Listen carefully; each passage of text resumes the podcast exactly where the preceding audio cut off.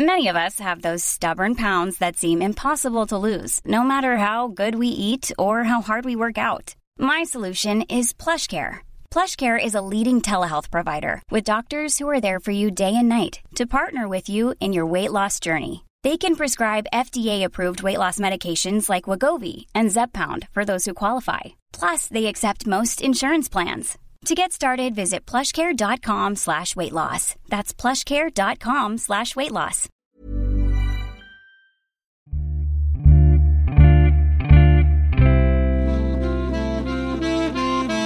Salut, c'est Thomas Rozek.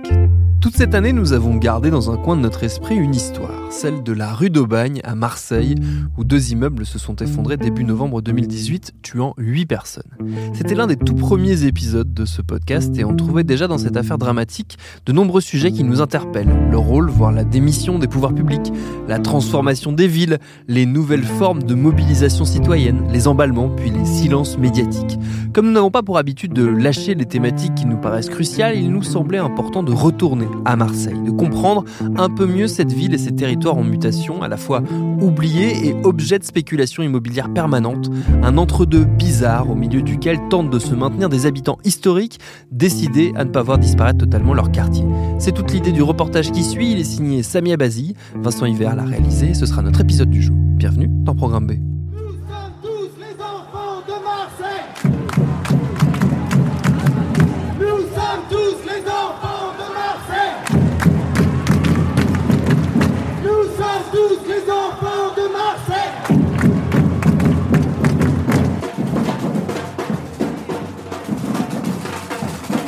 Je suis à la Grande Marche pour le logement et le droit à la ville le 2 février. Des milliers de personnes sont venues protester contre l'insalubrité des logements dans le centre-ville. À ce moment-là, ça fait déjà presque trois mois que deux immeubles se sont effondrés rue d'Aubagne. Bilan, huit morts. Depuis, les évacuations se sont succédées dans cette rue qui relie le cours Julien à Noailles. Noailles, c'est un quartier du premier arrondissement connu aussi bien pour son marché que pour ses logements très insalubres. Les délogés ont été dispersés dans différents hôtels loin du centre-ville. La rue d'Aubagne, elle est presque entièrement bouclée depuis. C'est Pierrick, un ami marseillais, qui m'a parlé de ce qui se passait dans sa ville. Je suis allée sur place pour en savoir plus. Et à cette manif pour le logement, j'ai rencontré Kauter Ben Mohamed. Kauter Ben Mohamed, cofondatrice de Marseille en colère. Les différentes euh, municipalités qui sont succédées et la majorité municipale, parce que tout le monde scande à la démission de Godet, mais ça ne suffit pas. D'abord, il faut que tous les responsables de ces morts soient identifiés et soient jetés en prison. Ça, c'est la première chose. Leur démission ne suffit pas. Et ensuite, il y a une majorité municipale qui est complice et il y a une partie de l'opposition qui, par son silence, est aussi complice. Et il y a une volonté politique qui est informée depuis 1995 et bien avant de gentrifier le centre-ville et de vider le centre-ville des populations les plus pauvres et de ces populations historiques. Marseille est une ville populaire, Ma- Marseille est une ville d'immigration, Mar- Marseille est une ville portuaire. Et il y a une volonté de vider. Et euh, la rue qui symbolise le plus cette volonté politique, c'est la rue de la République qui a été vidée de toute sa population populaire et qui est vide aujourd'hui. Ça, c'est le symbole de ce que veut la municipalité marseillaise pour tout le centre-ville historique de Marseille. La rue de la République dont parle Kauter a été rénovée dans le cadre de l'opération Euro-Méditerranée.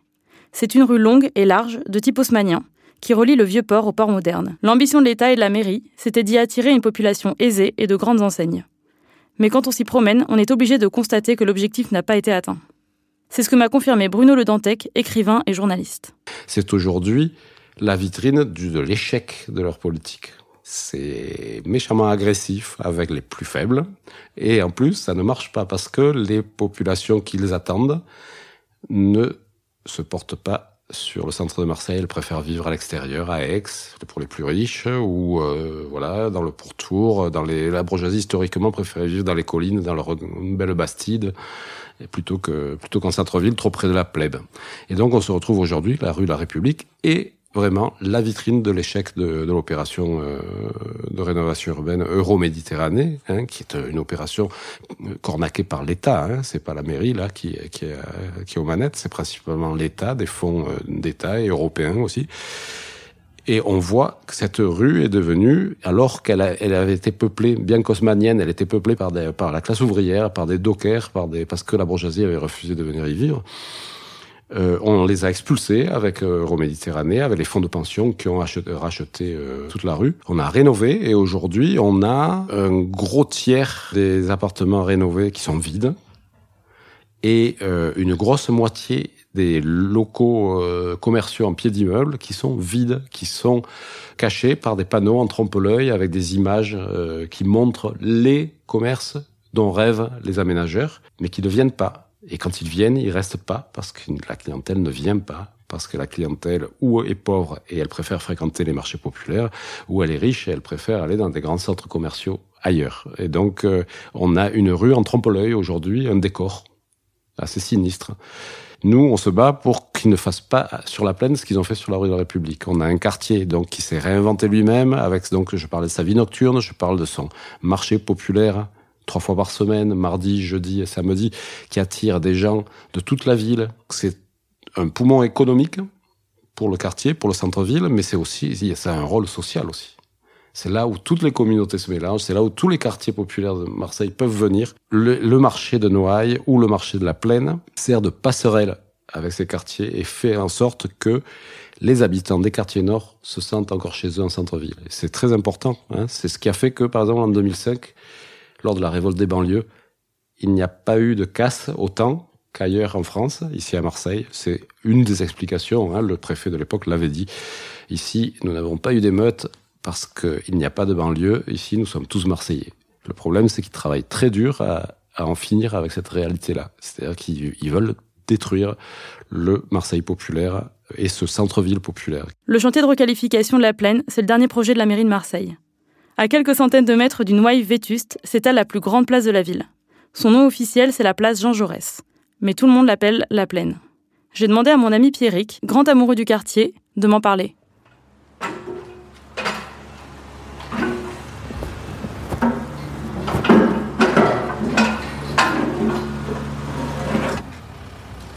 La première fois que je suis venu à Marseille, ça devait être dans les années 2000. Et le premier endroit que j'ai connu, avec euh, les potes euh, d'ici, etc., c'est la plaine. Et euh, quand je suis venu habiter là en 2006, euh, je suis venu dans le quartier euh, et j'en suis jamais vraiment parti. même quand je m'en suis éloigné pour, pour, habiter un peu plus loin, ça n'a jamais été très loin, et ça a toujours été à la plaine que je traînais. C'est un quartier ultra transitoire pour les gens qui arrivent à Marseille. Il y a beaucoup de, de Marseillais qui sont pas nés à Marseille, surtout dans ce quartier. Je dis souvent, on n'est pas Marseillais, on le devient. Quand on entend Pierrick et Bruno parler de la plaine, on a des étoiles dans les yeux. Si le quartier était aussi vivant, c'était grâce à l'impulsion de ses habitants. Parce que la mairie, elle, s'était largement désinvestie. La mairie, pour justifier son projet de rénovation hostile aux activités existantes, avait laissé la place à l'abandon, donc euh, les jeux d'enfants cassés, euh, non remplacés, l'éclairage public défectueux à tel point que la place était plongée, la partie centrale, le square central était plongé dans l'obscurité de nuit sur trois au minimum. Hein, donc pour créer un sentiment d'insécurité, un sentiment glauque, des problèmes de stationnement qui euh, n'ont jamais été euh, affrontés de manière positive et donc euh, la place qui euh, était utilisée comme parking la nuit euh, avec 400 voitures garées dessus. Et donc on a eu cet état d'abandon là et nous notre réponse c'était de l'investir, de la faire vivre. Donc le carnaval est une ponctuellement une fois par an est une manière de la faire vivre, mais il y a eu des voilà des repas de quartier, les jeux de ballon des adolescents, la pétanque, des concerts punk avec une une sono branchée sur un réverbère. C'était foisonnant et on est forcé de reconnaître que les choses ont changé radicalement depuis euh, l'automne. C'est le 11 octobre dernier que la mairie a lancé son chantier de rénovation sous l'impulsion de Gérard Chenoz, adjoint au maire et président de la Soleam, société d'aménagement marseillaise. En 2000, il avait été cité dans l'Humanité pour cette phrase Pour que les gens soient mélangés, il faut que certains partent. Comme on pouvait le prévoir, le début du chantier a été chaotique. La population, qui n'avait presque pas été consultée sur le projet, s'est mobilisée contre ce qu'elle considère comme une gentrification forcée.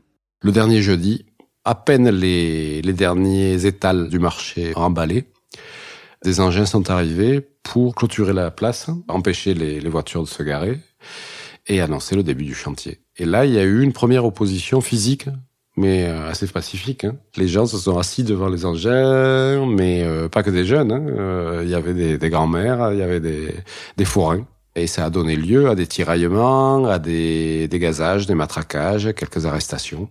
Ensuite, quelques jours après, hein, les CRS arrivent avec des ouvriers, des tronçonneuses et qui commencent à tronçonner dans une situation complètement euh, absurde avec euh, une foule de voisins, d'habitués qui se rassemblent de plus en plus nombreuses et qui essayent de s'opposer à la coupe des arbres. Et les ouvriers qui travaillent au mépris de toute règle de sécurité avec leurs tronçonneuses en marche euh, au milieu des gens et, et, et, qui commencent dans une pure euh, stratégie du choc en fait pour vraiment pour euh, frapper d'effroi et de et de sidération le, le quartier qui commence à, à tronçonner des tilleuls et des, en plus parfaitement sains. Et il y a eu euh, de grandes manifestations à l'appel donc de l'Assemblée de la Plaine de plusieurs milliers de personnes et avec une un très bel acte symbolique qui a beaucoup fait fantasmer donc sur une ZAD urbaine. Les gens de Notre-Dame-des-Landes nous ont fait cadeau du Gourbi, qui était une très belle cabane construite sur euh, la ZAD de Notre-Dame-des-Landes. Et c'était un très beau geste, très beau cadeau, et qui a fait donc énormément fantasmer, bien sûr, et les euh, politiques locaux ont agité l'épouvantail, hein, la menace d'une ZAD urbaine qui allait euh, mettre aux mains de punk à chiens et de, et de dangereux radicaux, de squatteurs, le cœur de ville, quoi, le cœur de la ville. Pour nous, c'était un très beau symbole qui a donné lieu vraiment à une très belle fête avec des restaurateurs, des, des gens, des patrons de café qui ont amené des, mais des, des caisses entières de vin naturel, par exemple, pour euh, offrir aux, gens qui étaient là rassemblés, euh, euh des musiciens, une fanfare euh, tzigane. Des... Ça a été une très belle fête pour marquer le coup et pour dire non, cette place, elle appartient à tous. C'est une place pour tous les Marseillais et vous n'allez pas nous la voler. Quelques jours après, ça a donné lieu à une opération policière assez brutale de destruction, bien sûr. Et ensuite, tout de suite après, la construction du fameux mur de béton et le début du, euh, chantier. Oui, vous avez bien entendu. Le 29 octobre, Gérard Chenoz a annoncé la construction d'un mur en béton pour protéger le chantier face à l'opposition. Les habitants l'ont rebaptisé le mur de la honte. On peut difficilement mieux symboliser la dépossession d'un quartier, mais aussi l'absence de communication entre les pouvoirs publics et les habitants de la plaine. Les graffitis et les affiches ont rapidement fleuri sur ce mur de 2,50 m de haut, qui est devenu un espace d'expression quand tout le reste a échoué. Des morceaux de mur tombent chaque nuit. Le matin suivant, le mur est remis en l'état. Alors maintenant, on voit le, mur, on a beaucoup moins de lumière, ça bouge la lumière, mais on peut voir que le mur est devenu, euh, à l'image du quartier, c'est un espace d'expression. Il a été réapproprié par les habitants. de ce côté, il y a surtout des tags. Là, si on marche 20 euh, mètres euh, dans cette direction, dans le sens euh, des voitures. Sur 10 euh, mètres, euh, un hommage à Zineb, qui est la dame de 80 ans qui a été tuée par la police d'un tir tendu de, de grenades lacrymogènes en pleine tête alors qu'elle était au quatrième étage en train de former ses volets parce qu'il y avait une manif qui était réprimée violemment au bas de chez elle, notamment. Il y avait une manif convergente de plusieurs mouvements, mais le gros de la manif, c'était une, manif pour euh, l'habitat digne à Marseille. On peut aller voir Oui, on peut aller voir ça, ouais.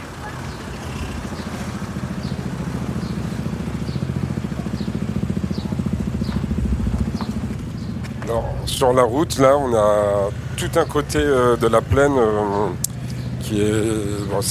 c'est le gros chantier sur la route. Il reste une voie praticable et on a des tranchées creusées dans le sol. C'est un la terre retournée, les canalisations. Et c'est devant certains bistrots, il y a des bistrots qui ont foutu leur terrasse sur ce chantier, au milieu des tranchées, tout ça, qui, font, qui se réapproprient ce gros bordel en journée pour pouvoir continuer à vivre.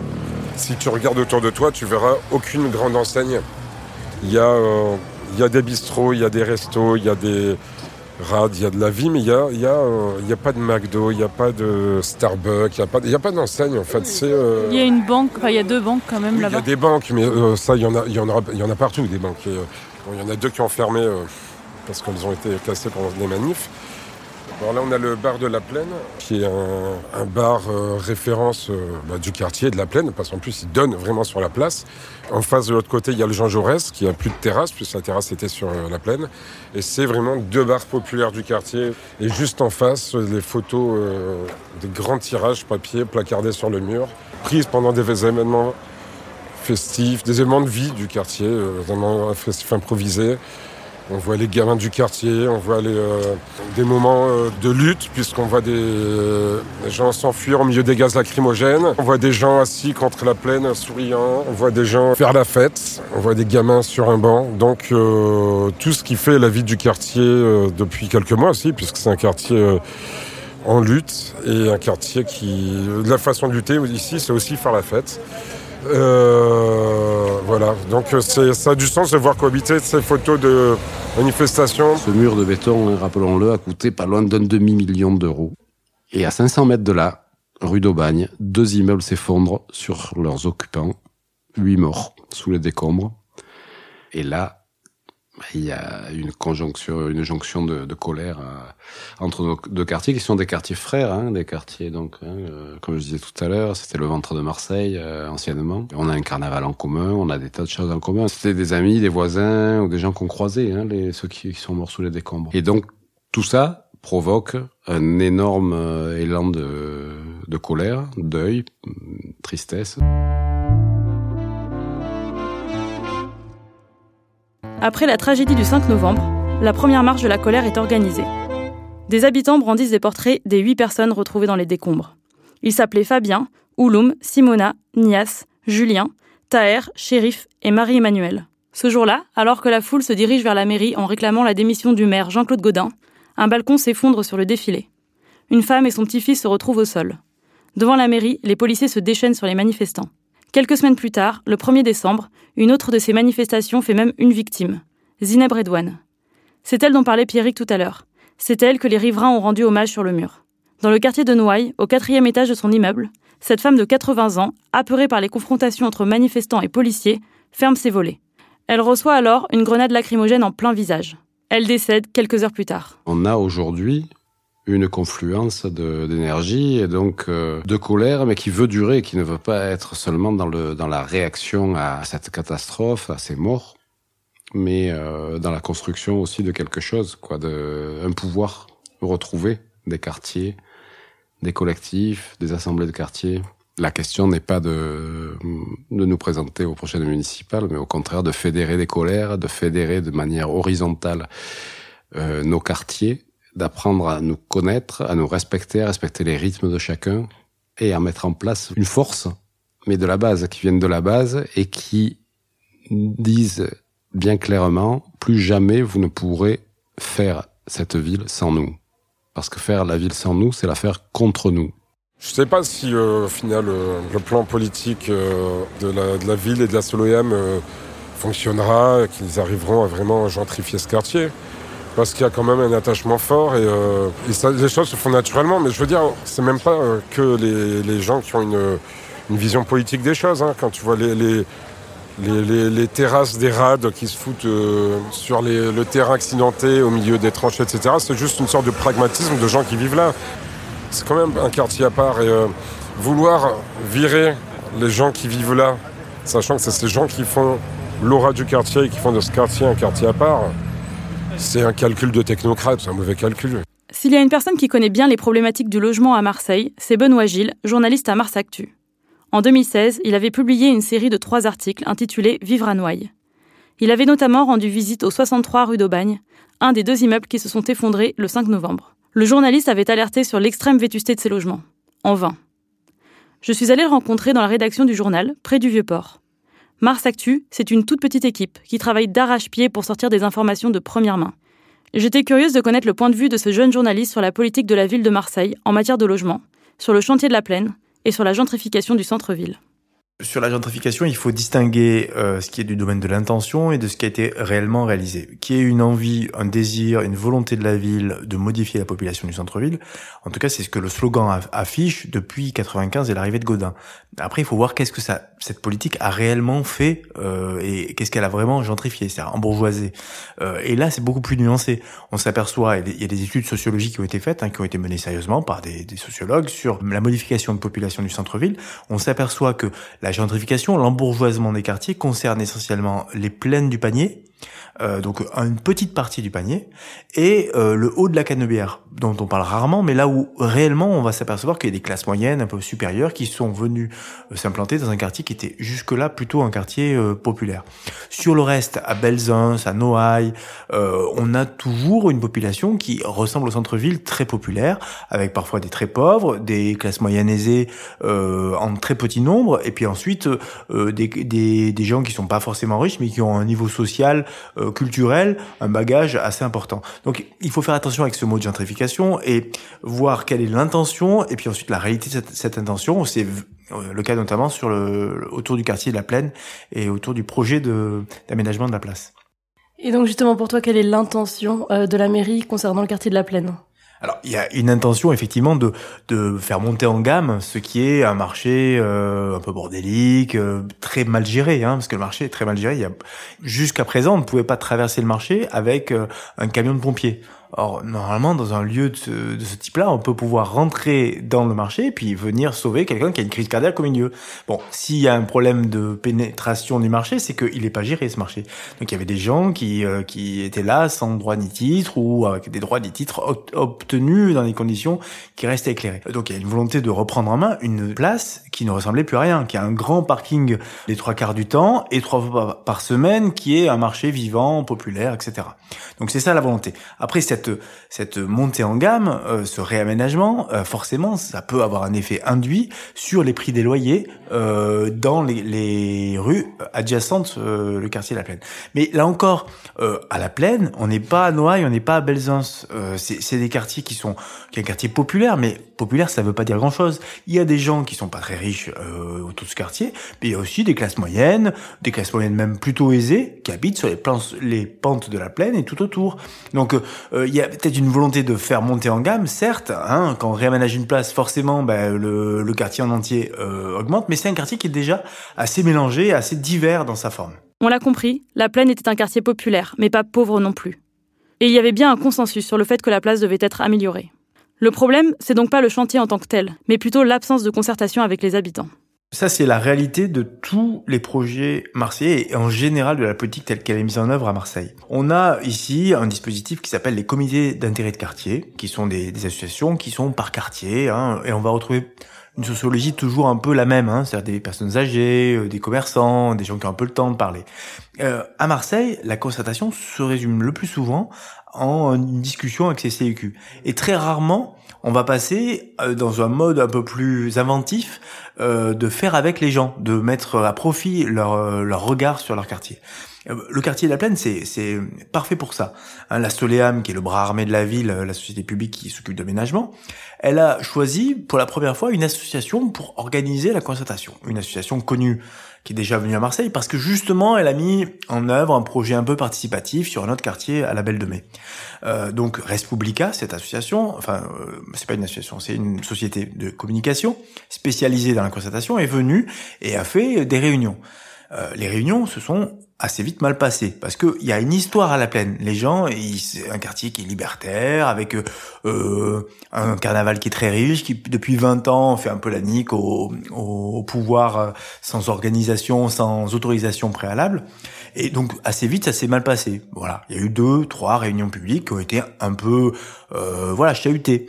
Euh, à partir de là, la Soleam, donc la société publique d'aménagement, a mis fin à la concertation euh, dans cette forme-là. Alors le président de la SOLEM dit oui, mais j'ai continué à concerter, j'ai reçu des gens chez moi, dans mon bureau, j'ai vu les CUQ, j'ai vu les commerçants, et il, dit le nombre de rendez-vous qu'il a eu avec des parties prenantes. Mais il n'y a plus eu de, de, mise à plat générale avec les gens du quartier du projet euh, sur la plaine. Et ça, c'est symptomatique de la ville de Marseille. On est à un niveau un tout petit peu en dessous du niveau de communication normal sur un, quartier. Donc on n'atteint jamais euh, bah, des projets où on co-construit, où on fabrique ensemble la ville. Or, à la plaine, on a une formidable envie des gens de, de, de, prendre le quartier et de faire avec.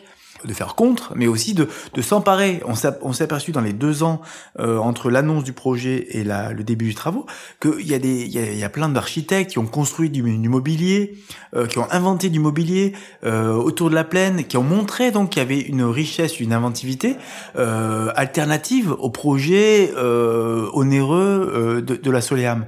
Et au lieu de prendre en compte cette réalité, cette inventivité, on s'est braqué, on a joué l'affrontement et on l'a joué jusqu'au bout, jusqu'au point où a, on a construit un mur autour du chantier pour lui permettre de se réaliser. Donc il y a, une volonté de la ville de ne pas dialoguer, de ne pas passer à une autre façon de faire la ville en, associant euh, les habitants, les premiers concernés, à, à l'aménagement. Mais en tout cas, politiquement, il aurait été malin de leur part, au lieu de jouer, de se braquer et de jouer l'affrontement comme ils le font jusqu'au bout, d'associer les gens. Et à la limite, ils auraient peut-être même divisé cette, cette, ce front qui est contre eux en utilisant des gens qui étaient plutôt modérés dans leur regard sur le, le projet et en les associant, en disant ben voilà, on peut faire voilà, vous n'êtes pas d'accord sur ce type d'aménagement, ben faisons ensemble. Vous voulez faire euh, tel petit aménagement, des bancs autour des arbres, je sais pas. Il y a eu plein de propositions qui ont été faites qui auraient pu être utilisées euh, en dépensant peut-être un petit peu moins d'argent, mais en le faisant mieux avec les gens. Oui, je pense qu'il y avait une voie possible, mais cette voie-là, culturellement, les élus marseillais ne l'ont pas. Et qu'est-ce qui pour toi explique que euh, à la fois la mairie puisse lancer des chantiers euh, comme celui de la Plaine et en même temps laisser se délabrer des, immeubles comme à la rue d'Aubagne en fait? Alors d'abord une ville elle doit être capable de faire tout. Elle doit être capable d'aménager euh, une place hein, publique et redonner une place publique un cachet de la qualité et en même temps, elle doit être capable d'accompagner euh, la rénovation euh, du bâtiment ancien. Il n'y a pas de raison d'opposer les uns les autres. Elle doit être capable de faire tout. Et visiblement, elle pose des priorités. Hein. Elle a posé une priorité euh, très claire sur la plaine, avec la volonté de le faire avant la fin du mandat. Bon, ils n'y arriveront pas, mais en tout cas, le, chantier est parti. Et à Noailles, en revanche, on voit très clairement que euh, la priorité n'est pas la même. Le rapport au public, le rapport aux habitants n'est pas le même. C'est-à-dire qu'on peut prendre son temps. Finalement, il n'y a pas de pression. Il n'y a pas de pression des publics, il n'y a peut-être pas de pression du CIQ. D'ailleurs, le, président du CIQ de Noailles n'habite pas à Noailles, c'est un commerçant, il habite en dehors de Marseille, euh, donc il représente une population qu'il ne connaît pas. Euh, donc on n'a pas de pression. Euh, la preuve, c'est qu'on va sortir en 2014, on va commencer à concerter avec la population. Hein, euh, on sort un plan guide qui est plutôt pas mal fait et qui dit à Noailles, pour rénover à la fois la gestion urbaine de proximité, mais rénover aussi le bâti, il faut accompagner les gens, il faut le faire avec les gens, hein, et il faut faire un projet participatif. C'est ça le plan guide. Le plan guide, il est construit, il est même fini. En 2015, euh, il est fini. Et puis il sort pas. Il sort pas, il sort pas, il sort pas, il sort jamais. Moi, je multiplie les papiers. À Marseille on a refait plein de papiers pour interroger cette absence de, de sortie du, du projet Noailles. Et puis en 2018, il lance une concertation publique comme ça, du jour au lendemain, et il y a une réunion publique qui a lieu. Les registres où on peut noter ces remarques, ils sont à plusieurs, euh, ils sont même pas à la mairie de secteur, donc à quelques mètres de Noailles. Non, ils sont à la direction de l'urbanisme, donc à, peut-être un kilomètre euh, de Noailles. Donc on facilite pas la, la concertation. Et pendant cette réunion publique, on nous annonce tout simplement que le projet est remis à plus tard, parce qu'on a encore des études à faire. Donc on va se contenter de changer ben, la, la, la, rue d'Aubagne de sens, et puis le reste, ben, le reste on s'en fout quoi. Et d'ailleurs, euh, Gérard Chenoz, qui est le président de la Soleam, la même société publique qui aménage la plaine, dit, qu'on lui demande mais où sont les habitants de Noailles euh, dans cette réunion, il dit mais ils sont devant la télé. Et ça l'arrange bien, Gérard Chenoz, qu'il soit devant la télé, qu'il soit, qu'il n'ait pas de pression de ce public-là, parce que comme ça, il peut étirer le temps et remettre à plus tard le projet euh, de, bah, de, redonner vie à ce quartier, donner une vie acceptable, un logement, un toit à ces gens. Et, on voit qu'il n'y a pas de prise de conscience euh, de l'urgence, euh, de prise en charge de, l'habitat indigne et insalubre du centre-ville de Marseille. Ça fait maintenant plusieurs mois que des Marseillais s'organisent justement pour que cette prise de conscience ait lieu. C'est notamment le cas du collectif du 5 novembre, qui interpelle les pouvoirs publics sur l'insalubrité des logements du centre-ville et vient en aide aux personnes victimes du mal logement. On peut également citer Marseille en colère, dont la cofondatrice Kauter Ben Mohamed s'est exprimée au début de ce reportage. J'ai demandé à Benoît Gilles comment il voyait cette contestation aujourd'hui et comment elle allait évoluer selon lui. D'abord, il y a plusieurs temps dans cette contestation. Il y a un temps très ému, très très fort, très avec beaucoup de colère, d'émotion, de, de, de, réaction dans les, les, jours qui suivent euh, les effondrements. Et là, pour la première fois, on a le peuple marseillais qui descend dans la rue avec plein de gens très différents, euh, des citoyens vraiment, puis aussi quelques professionnels de la, du militantisme hein, qui viennent et qui, pour la première fois, contestent directement le maire, demandent son départ, euh, l'insulte, le trait d'assassin, enfin le point de sa responsabilité petit à petit, cette euh, contestation, elle s'est, euh, elle s'est transformée au fur et à mesure que la crise se transformait. C'est-à-dire qu'on était dans une crise très centrée sur la rue d'Aubagne, et puis ensuite, euh, ben, les évacuations se sont succédées. On est, on a dépassé les 2000 personnes évacuées. Hein. Il y a une forme d'épidémie d'arrêté de, péril qui a été pris par la ville. On s'est aperçu que finalement, les, les, immeubles dangereux, ils sont très nombreux. Et donc, ça, ça, s'est transformé. Ça s'est à la fois un peu dilué parce que forcément l'émotion est moins forte, on s'éloigne du drame, on s'éloigne euh, du moment fort. Donc, euh, mais il y a aussi, euh, ça a pris d'autres formes. C'est-à-dire qu'on s'aperçoit qu'il se tisse des liens entre des groupes constitués ailleurs dans la ville, des gens qui vont contester aussi leur cadre de vie, des problèmes de logement dans les quartiers nord, dans les quartiers est dans des endroits aussi où il y a des projets euh, qui sont contestés ou des, des formes d'habitat qui sont euh, aussi très dégradées.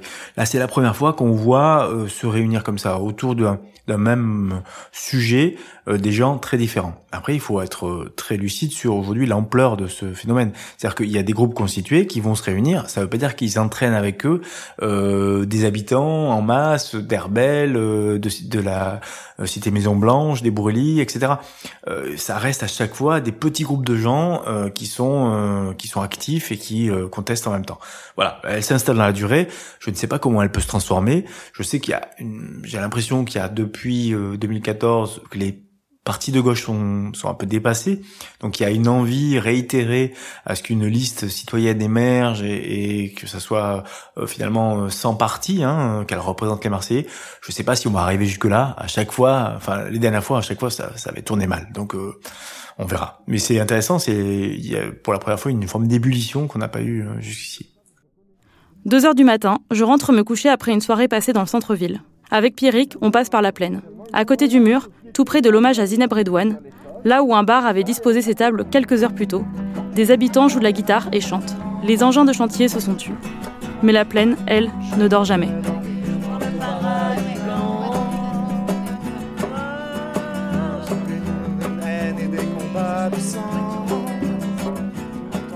Merci à Samia Bazi pour ce reportage réalisé par Vincent Hiver pour Programme B, qui est un podcast de Binge Audio préparé par Lauren Bess. Abonnez-vous sur votre appli de podcast préféré pour ne manquer aucun de nos épisodes, Facebook et Twitter si vous voulez nous parler, et à lundi pour un nouvel épisode.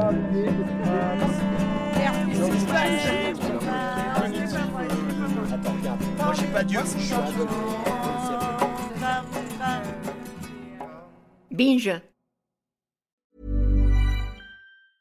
Hey, it's Paige DeSorbo from Giggly Squad. High quality fashion without the price tag. Say hello to Quince. I'm snagging high-end essentials like cozy cashmere sweaters, sleek leather jackets, fine jewelry, and so much more. With Quince being 50 to 80% less than similar brands. And they partner with factories that prioritize safe, ethical, and responsible manufacturing. I love that. Luxury quality within reach. Go to quince.com slash style to get free shipping and 365 day returns on your next order. Quince.com slash style.